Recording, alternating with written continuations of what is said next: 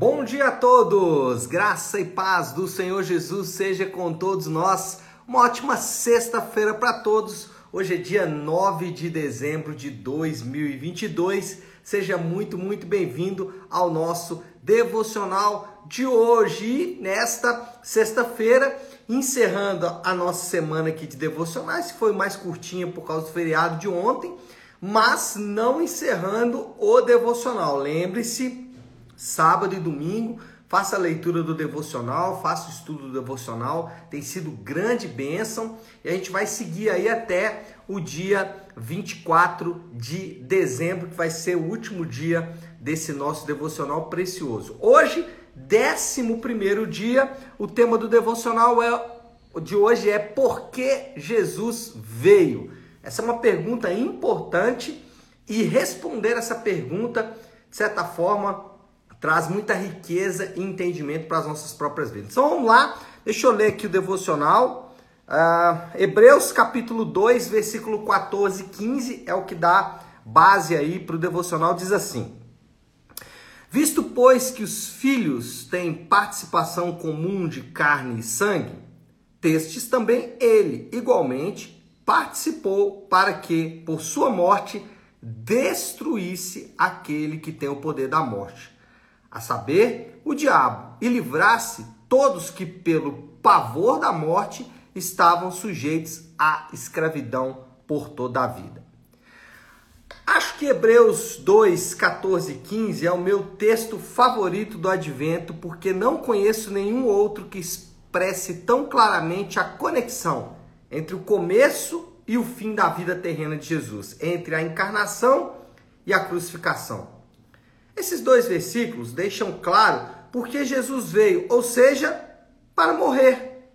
Seria ótimo usá-los como amigos ou parentes não crentes para explicar-lhes passo a passo o nosso ponto de vida cristã sobre o Natal. Essa explicação poderia ser assim: uma sentença de cada vez. Visto, pois, que os filhos têm participação comum de carne e sangue. O termo filhos é tomado do versículo anterior e se refere à descendência espiritual de Cristo, o Messias. Estes também, os filhos de Deus, em outras palavras, ao enviar Cristo, Deus tem em vista especialmente a salvação de seus filhos. É verdade que Deus amou o mundo de tal maneira que deu mas também é verdade que Deus estava especialmente reunindo em um só corpo os filhos de Deus que andam dispersos. O desígnio de Deus era oferecer Cristo ao mundo e realizar a salvação de seus filhos. Você pode experimentar a adoção por receber Cristo. Destes, carne e sangue, também ele igualmente participou isso significa que Cristo existia antes da encarnação. Ele era espírito, ele era a palavra eterna, ele estava com Deus e ele era Deus. Mas ele tomou carne e sangue e revestiu sua deidade com humanidade. Ele se tornou plenamente homem e permaneceu plenamente Deus. Esse é um grande mistério em todos os aspectos, mas está no coração da nossa fé e é o que a Bíblia ensina para que por sua morte, a razão pela qual Jesus se tornou homem era morrer. Como Deus puro e simples, ele não podia morrer pelos pecadores, mas como homem, ele podia. Seu objetivo era morrer, portanto, ele precisou nascer humano. Ele nasceu para morrer. A Sexta-feira Santa é a razão do Natal, e isso é o que precisa ser dito hoje sobre o significado do Natal. E destruísse aquele que tem o poder da morte, a saber, ao diabo.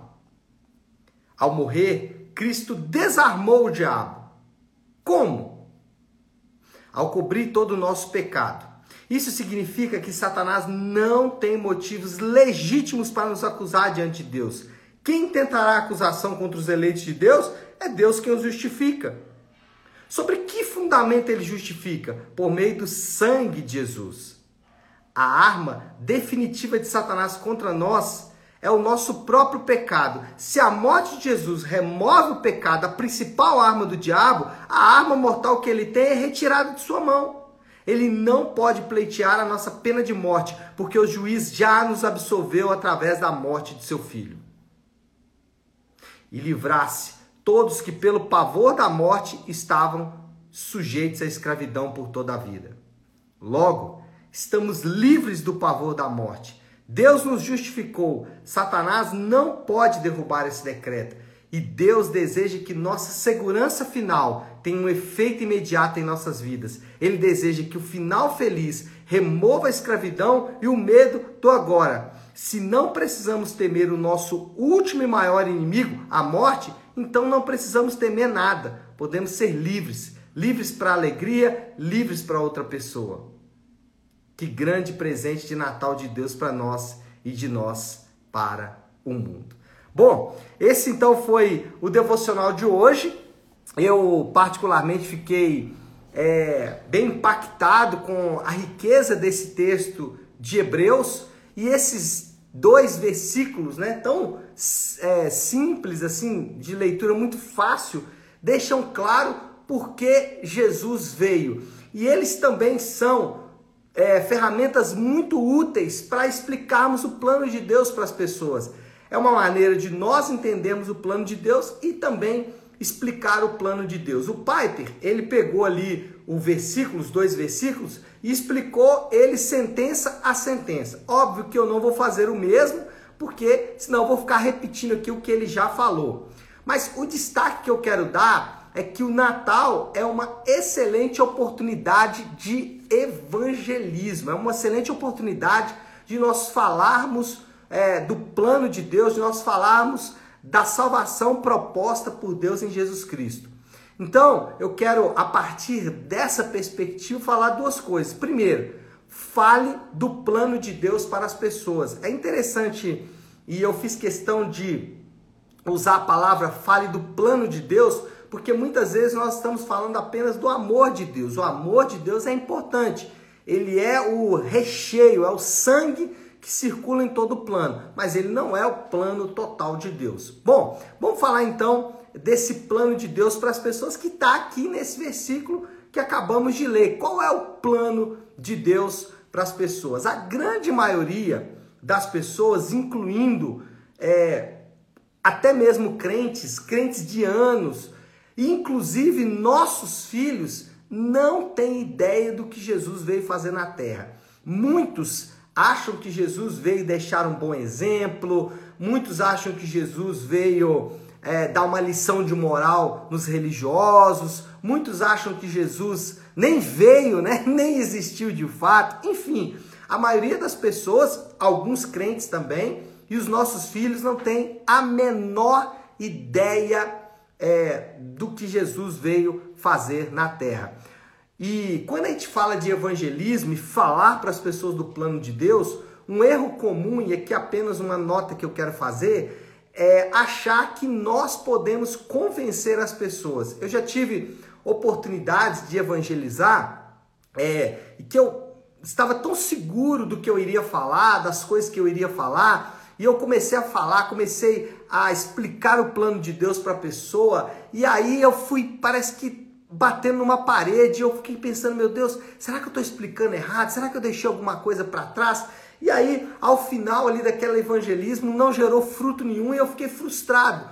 Porque eu falei, meu Deus, eu falei, não falei certo, acho que eu errei alguma coisa. Eu sei que a pessoa não se converteu. Esse é um erro, achar que nós podemos convencer as pessoas e nós não vamos fazer isso. Talvez a pergunta então que você deve estar falando é: então como evangelizar? Como falar do plano de Deus para as pessoas? Primeira coisa, ore. A oração, ela é a ferramenta útil, talvez não a mais útil, mas aliás, sim, a mais útil. a mais útil. Repensando aqui, a oração é a ferramenta mais útil na evangelização. Ore, porque a oração mostra a nossa dependência de Deus mostra que nós dependemos da ação do Espírito Santo para convencer aquela pessoa e não da nossa argumentação e do desenvolvimento do nosso raciocínio. Segunda coisa, tente ser direto. fale a verdade sem medo. Esse é, às vezes, um erro que muitos crentes acabam cometendo, que é não ser direto, é de tentar é, manipular a verdade, talvez não manipular a verdade, mas tentar vender a verdade do evangelho junto com outra coisa, né? Aquela velha venda comprada, né? É, venda comprada, venda comprada é óbvio, é óbvio, né, Leonardo? Venda casada, né? Não, eu vou, eu vou oferecer Jesus, mas vou colocar alguma coisa aqui para poder ajudar. Não faça isso. Tente ser direto, fale a verdade sem medo. Então, ore tem que ser direto. E terceiro ponto é o nosso segundo aspecto aqui. Primeiro, fale é, do plano de Deus para as pessoas. Segundo, fale do grande problema de todos os homens, o pecado. Então, como evangelizar? Primeiro, ore. Segundo, seja direto, fale a verdade sem medo. E terceiro, fale para as pessoas o grande problema que todos nós enfrentamos, que é o pecado.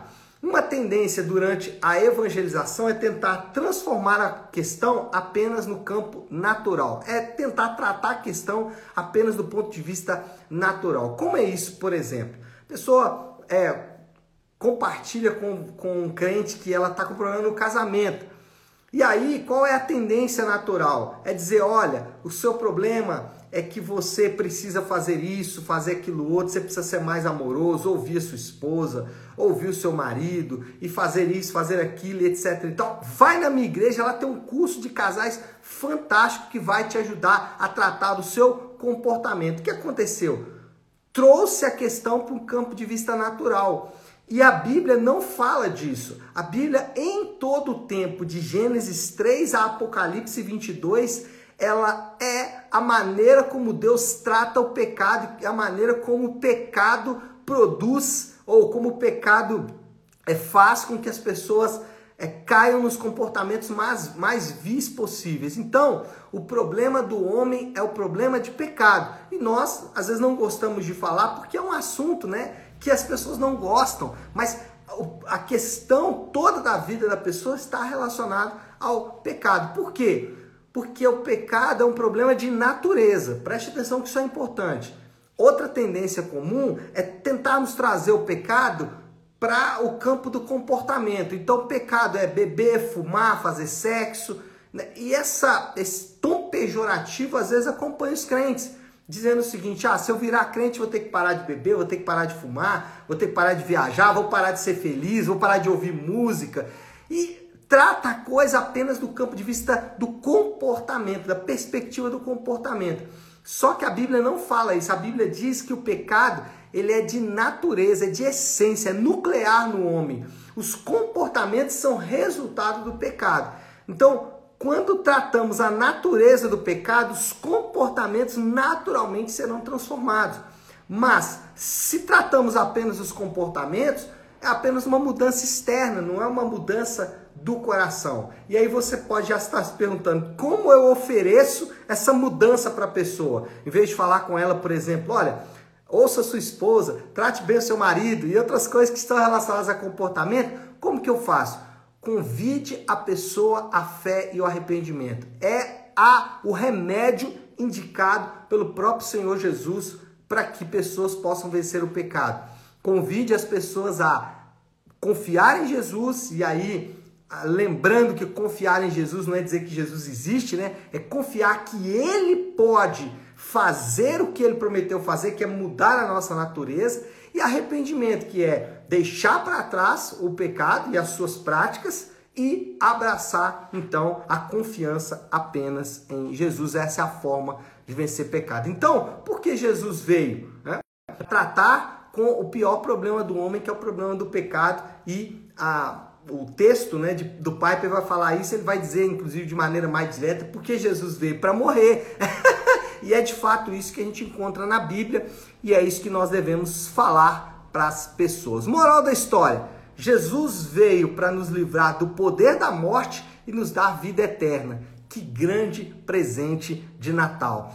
Esse é talvez uma pegada boa para a gente falar para as pessoas. E essa é a moral da história de hoje. Jesus veio para nos livrar da morte e nos dar vida eterna. Ele veio para nos livrar do poder da morte e nos levar para o reino do Filho, do seu amor. Ele veio fazer isso, esse foi o seu objetivo final. E qual é o desafio então nosso? Qual é a aplicação que a gente pode pegar de tudo isso que falamos?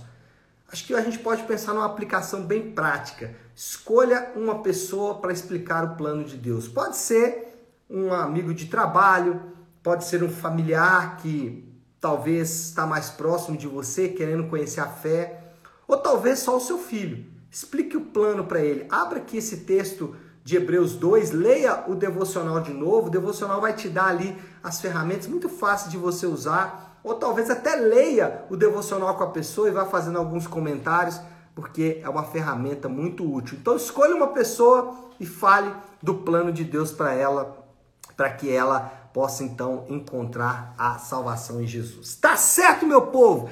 É isso. Vamos orar? Vamos colocar tudo isso aí diante de Deus e como eu gosto de fazer todo é, segunda e sexta-feira, eu gosto de encerrar a nossa semana de devocionais com a oração que o Senhor nos ensinou com a oração do Pai Nosso. Então, se você puder, pare um instante o que você está fazendo e vamos juntos buscar a Deus em oração. Pai nosso que estás nos céus, santificado seja o teu nome. Venha o teu reino, seja feita a tua vontade, assim na terra como no céu. Dá-nos hoje o nosso pão de cada dia.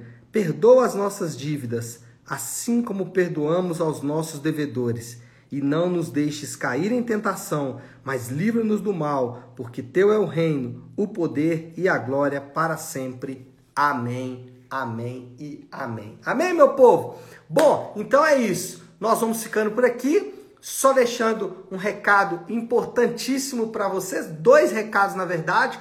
Hoje à noite nós temos curso é, especial de férias na Igreja Nave. Nós vamos falar para os casais de namorado, solteiro, o que a Bíblia ensina sobre sexo, namoro e relacionamento. Serão aí algumas aulas e a gente começa esse curso exatamente hoje, às 20 horas, na Igreja Nave. E domingo, às 10 da manhã, aliás, chegue mais cedo, às 9, já temos embarque de oração. Então, domingo é dia de culto de celebração, culto de adoração. Começa às nove com oração, depois tem o café, depois às 10 horas começamos então o nosso culto e eu te espero. Rua Maria Carolina Campos 28, tá bom? Deus abençoe.